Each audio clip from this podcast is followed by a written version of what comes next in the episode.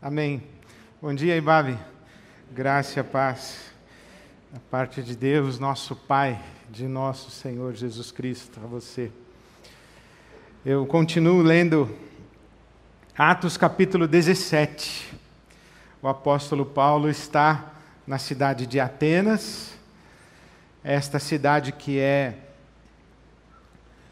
cidade símbolo da da cultura grega, da filosofia grega, do mais sofisticado do pensamento humano que influencia até hoje a nossa cultura ocidental.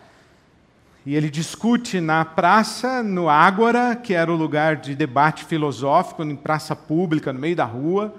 As pessoas tinham esse hábito em Atenas, elas se reuniam para debater filosofia, ouvir as diferentes escolas filosóficas da época e os mestres itinerantes que passavam por Atenas. Diz a Bíblia que o povo de Atenas era muito ocupado com as novidades.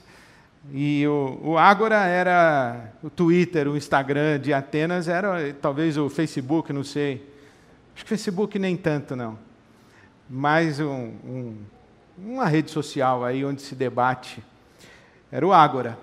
E aqui nesse debate, depois o apóstolo Paulo vai para o Areópago, que já é uma conversa mais, mais refinada, é uma conversa mais profunda, é uma conversa mais delicada, é uma conversa mais complexa, e ele vai realmente falar a respeito de Jesus e sua ressurreição. No versículo 18 de Atos 17, diz que ele está na praça pública falando de Jesus e sua ressurreição. No versículo 31, ele já não está mais na praça pública, ele está no Areópago, e ele fala de Jesus e sua ressurreição. E aqui em Atenas, e nesse, nesses dois momentos, nesses dois espaços, tanto na Ágora quanto no Areópago, o apóstolo Paulo faz a sua pregação, digamos assim, menos religiosa, mais secular. E esta pregação é sintetizada em Atos 17, a começar do versículo 24. Ele fala de Deus da seguinte maneira, o apóstolo Paulo: O Deus que fez o mundo, Atos 17, 24. O Deus que fez o mundo e tudo o que nele há, é o Senhor dos céus e da terra, e não habita em santuários feitos por mãos humanas ele não é servido por mãos de homens, como se necessitasse de algo, porque ele mesmo dá a todos a vida, o fôlego e as demais coisas. De um só fez ele todos os povos para que povoassem toda a terra, tendo determinado os tempos anteriormente estabelecidos e os lugares exatos em que deveriam habitar. Deus fez isso para que os homens o buscassem e talvez tateando pudessem encontrá-lo, embora não esteja longe de cada um de nós. Pois nele vivemos, nos movemos e existimos. Como disseram alguns dos poetas de vocês, também somos descendência dele. Assim, visto que somos descendência de Deus, não devemos pensar que a divindade é semelhante a uma escultura de ouro, prata ou pedra, feita pela arte e imaginação do homem. No passado, Deus não levou em conta essa ignorância, mas agora ordena que todos, em todo lugar, se arrependam, pois estabeleceu um dia em que há de julgar o mundo com justiça por meio do homem que designou e deu provas disso a todos, ressuscitando dentre os mortos. Paulo fala de Deus e o apresenta como um Deus universal. O apóstolo Paulo não apela para a tradição judaica, para a religião de Israel. O apóstolo Paulo não faz referência a Abraão, Isaac, Jacó, José. Ele não fala de Moisés. Ele não fala da lei e dos profetas. Ele não evoca a tradição de Israel para falar de Deus. Ele fala de Deus como o Criador dos céus e da terra, o Criador de toda a família humana, aquele que de um só fez todos os povos, aquele que é a fonte da vida, que a todos dá a vida, dá o fôlego e todas as demais coisas. Ele fala do Deus Criador. Ele fala de Deus como fonte da vida, Deus como essa realidade onde somos, nos movemos e existimos, onde, onde vivemos, imersos em Deus. Paulo fala aos Romanos, no capítulo 4, que Deus chama à existência as coisas que não são. Nós não somos. Deus é, nós não somos. Nós temos existência porque Deus nos empresta a condição de ser. Por isso é que nele somos. Então Paulo, ele fala de Deus como esta realidade. Esse tudo que abraça todas as coisas existentes, porque todas as coisas foram criadas nele, por ele e para ele. Todas as coisas foram criadas nele, todas as coisas subsistem por ele, todas as coisas existem para ele. É assim que Paulo fala a respeito de Deus. Quem ouve o apóstolo Paulo falando, Deus, Deus universal, talvez imagine assim: ah, Deus é tudo. É, Deus é tudo, está certo dizer que Deus é tudo. Deus é força, está certo, Deus é força. Deus é luz, Deus é poder, Deus é vida, Deus é verdade, Deus é tudo isso. Deus é amor, é tudo isso. Mas é possível falar que Deus é tudo isso e ainda assim ele se mantenha distante de nós, longe de nós, quase que inalcançável a nós. Por isso que o apóstolo Paulo diz que os homens ou nós estamos tateando como se quiséssemos encontrá-lo. Estas, estas realidades que, que, que descrevem Deus, essas expressões que nós usamos, descrevem Deus, mas descrevem Deus de uma forma razoavelmente, ou se não absolutamente impessoal. A luz não é pessoal. A verdade não é pessoal. Poder não é pessoal. Nem amor pode ser pessoal. Por isso que a gente fala que é mais fácil amar a humanidade do que amar o cunhado. Mais fácil amar a humanidade do que amar o vizinho.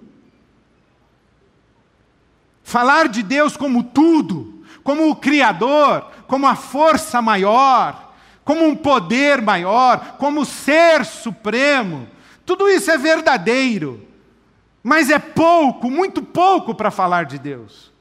Por isso é que o que desperta o coração dos atenienses é quando Paulo insere na sua fala a respeito de Deus Jesus e a sua ressurreição. Jesus e a sua ressurreição. E o Paulo diz assim: olha, houve um tempo em que Deus não, não levava em conta a ignorância daqueles que diziam que Ele é tudo.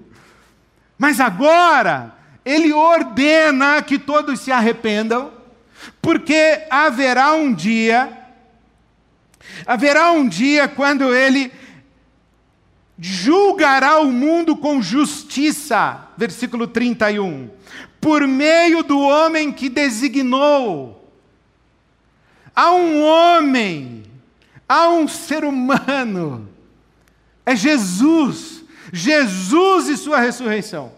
Jesus é a exata expressão de Deus. Paulo escreve aos Colossenses, capítulo 1, dizendo que em Jesus habita a plenitude da divindade e que Jesus é a exata expressão de Deus, é a exata manifestação de Deus. João escreve no seu evangelho, dizendo que isso que é o tudo, que é o Criador, se fez carne, habitou entre nós nós vimos a sua glória. Ele, o unigênito de Deus, revelou a glória de Deus, cheia de graça e de verdade, mas numa pessoa. E, e, João vai mais longe, quando ele escreve as suas epístolas, porque João escreve o seu evangelho, mas ele escreve também três cartas depois: primeira de João, segunda de João, terceira de João. Na primeira carta de João, ele diz assim: que esse Deus nós vimos com os nossos olhos e as nossas mãos apalparam. Nós tocamos nele.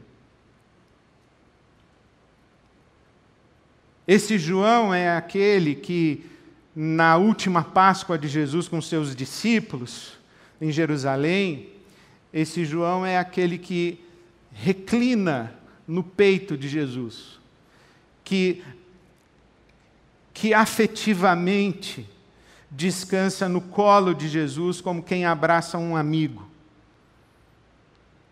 E João diz: Eu abracei Deus. Eu reclinei a minha cabeça no colo de Deus. Eu, eu toquei em Deus. Era Deus. Jesus. Por isso que é correto dizer que Deus é universal. Mas o Evangelho revela para nós que Deus é pessoal. Deus é próximo. Deus sabe todas as coisas, inclusive o meu nome. Deus criou todas as coisas e criou todo o universo, todas as galáxias, todas as estrelas, mas o profeta Isaías diz que ele conhece o nome de cada uma das estrelas. E Jesus é aquele que conhece as suas ovelhas e chama as suas ovelhas pelo seu nome. O Evangelho fala que Deus sabe, inclusive, quantos são os cabelos da nossa cabeça. E quantos existiam hoje pela manhã e já não existem mais. O salmista fala que Deus nos conheceu quando éramos ainda criaturas informes no ventre de nossa mãe. E ele nos entreteceu. E hoje, já adultos formados, Deus conhece os nossos pensamentos. E ainda a palavra não me chegou à boca, mas Deus já sabe. Deus já sabe o que eu vou dizer, porque Deus sabe o que eu sinto, Deus sabe o que eu penso, Deus sabe onde estou, Deus sabe quem eu sou, Deus é pessoal. Em Jesus, Deus é acessível, é palpável, é concreto. Jesus traz Deus da imensidão universal e eterna para o pó da terra onde nós estamos. Ele se faz um de nós. Por isso que Paulo fala do homem, através de um homem, Deus vai julgar. Porque isso é muito importante, falar de Deus como tudo, mas esse tudo é bom ou é mal? Esse tudo é rancoroso, é vingativo? Ou é conciliador, pacificador? Esse tudo, ele é parcial? Ele abençoa uns e se esquece de outros? Esse tudo é seduzível, é bajulável? Ou esse tudo, esse Deus, ele ama sem distinção. Ele condena de maneira implacável ou ele perdoa? Ou ele é misericordioso? Então é em Jesus que nós conhecemos essa face de Deus. É, é isso que o Paulo está dizendo. Porque quando Paulo está dizendo que por um homem Deus vai julgar com justiça. Ele não está dizendo que Deus vai nos colocar num tribunal e Deus vai nos sentenciar. Ele está dizendo também que Jesus é o critério que nos revela o caráter de Deus. Por isso é que nas cidades chamadas impenitentes, os discípulos estão à porta da cidade, foram rejeitados. Eles viram-se para Jesus e dizem: O senhor quer que a gente mande cair fogo do céu aqui em cima? Eles estavam fazendo referência a Elias, profeta Elias, que fez cair fogo do céu, ou clamou a Yahvé para que consumisse com fogo o altar dos idólatras de Baal. E Jesus diz assim: Não, o meu pai não é assim, vocês não sabem de que espírito vocês são. Jesus é o critério, não é o Yahvé, não é a percepção que o povo conforme narrado no Antigo Testamento, tem a respeito de Deus. É Jesus. Jesus vem corrigir as percepções equivocadas a respeito de Deus. É Jesus a revelação final. É Jesus o critério final. E esse Jesus é próximo, no colo dele a gente repousa. Porque esse Deus não é apenas tremendo, furioso. Ele também é generoso como o sol da manhã. Ele também é ternura. Ele também é a delicadeza que não apaga o pavio que fumega, não esmaga a cana trilhada. É Jesus quem, quem revela quem é Deus, esse Deus tão próximo, tão pessoal. Por isso, se é verdade que a vida cura a vida, porque Deus é universal, porque Deus é eterno, porque Deus é esse tudo e esse todo que contém todas as coisas, isto é, tudo que existe, existe dentro da vida e da fonte da vida. Também é verdade dizer que vida cura vida, porque Deus é pessoal. Não é só universal, é pessoal. É revelado na pessoa de Jesus, que se fez um de nós, semelhante a nós, próximo a nós que conhece as nossas fraquezas. É pessoal. E uma das histórias mais lindas da Bíblia, provavelmente abaixo da história de Jesus, que é a própria manifestação explícita de vida curando vida. Essa história do Velho Testamento, do Antigo Testamento, do profeta Eliseu, talvez seja a mais emblemática de vida curando vida. É a história do profeta Eliseu que passava por uma cidade chamada Sunem e encontrou ali uma mulher rica. Diz a Bíblia que era uma mulher muito rica que gostava de abençoar o profeta Eliseu. E ela disse para o seu marido: Olha, esse homem que passa aqui é um homem de Deus, vamos fazer um aposento para ele aqui na nossa casa, para toda vez que ele passar na cidade, que ele fique aqui na nossa casa. E assim fizeram. E Eliseu tinha o seu escravo, o seu servo, chamado Geazi. E ele um dia pergunta para Geazi: o que nós podemos fazer para abençoar essa mulher? Ela nos abençoa tanto. E Eliseu pergunta para ela e ela diz: nada, eu não, não preciso de nada. Então Geazi diz para Eliseu, o profeta: ela não tem filhos. Eliseu chama a mulher e diz: Olha, no ano que vem, por por essa época, quando eu passar de novo aqui em Sunem, você terá uma criança no colo. E assim foi feito e a criança nasceu. Só que a criança cresceu. E um belo dia, estando no campo com o seu pai, o menino disse: Minha cabeça, minha cabeça, reclamou de dores de cabeça. Voltou correndo para casa, levaram o menino, colocaram-no com sua mãe e ele morreu o menino morreu. E a mulher fica inconformada, dizendo: Eu não tinha filhos e eu estava bem sem filhos, eu, eu tinha resolvido isso para mim. E o profeta vem e me dá um filho. Eu não pedi, mas ele me deu. Agora o menino morre. Ter um filho não foi uma bênção, foi uma maldição, porque eu estava bem.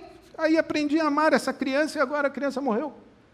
Então ela vai ao profeta e diz para ele isso e reclama com ele. E o profeta Eliseu pega o seu cajado, chama o seu escravo Geazi e diz: Ó, oh, vai na frente, vai correndo, vá ao aposento onde o menino morto está, coloque o meu cajado sobre o menino e ele voltará à vida. E o escravo de Eliseu, o profeta, saiu correndo, foi, colocou o cajado sobre o menino, e quando Eliseu chegou à casa, o escravo disse: não deu certo, não funcionou, não. O menino está morto. Eliseu sobe ao quarto, faz uma oração a Deus, deita-se sobre o menino, Diz a Bíblia Sagrada, no segundo livro dos Reis, o capítulo 4, para você ler essa história na sua casa, que Eliseu deita-se sobre o menino,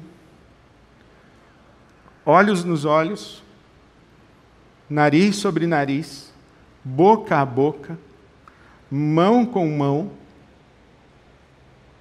e o corpo frio do menino morto vai aquecendo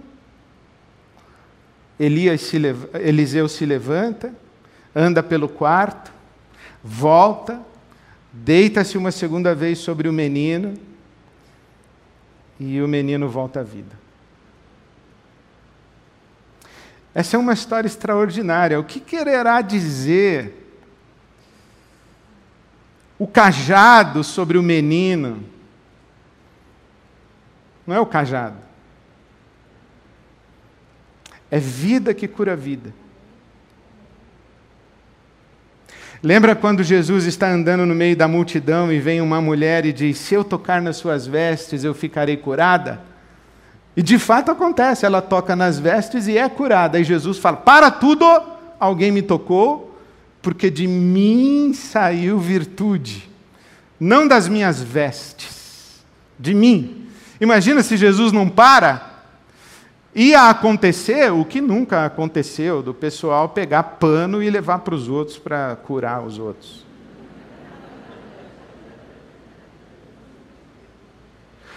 Vida cura vida, não é a veste de Jesus, não é o cajado do profeta, é vida que cura vida.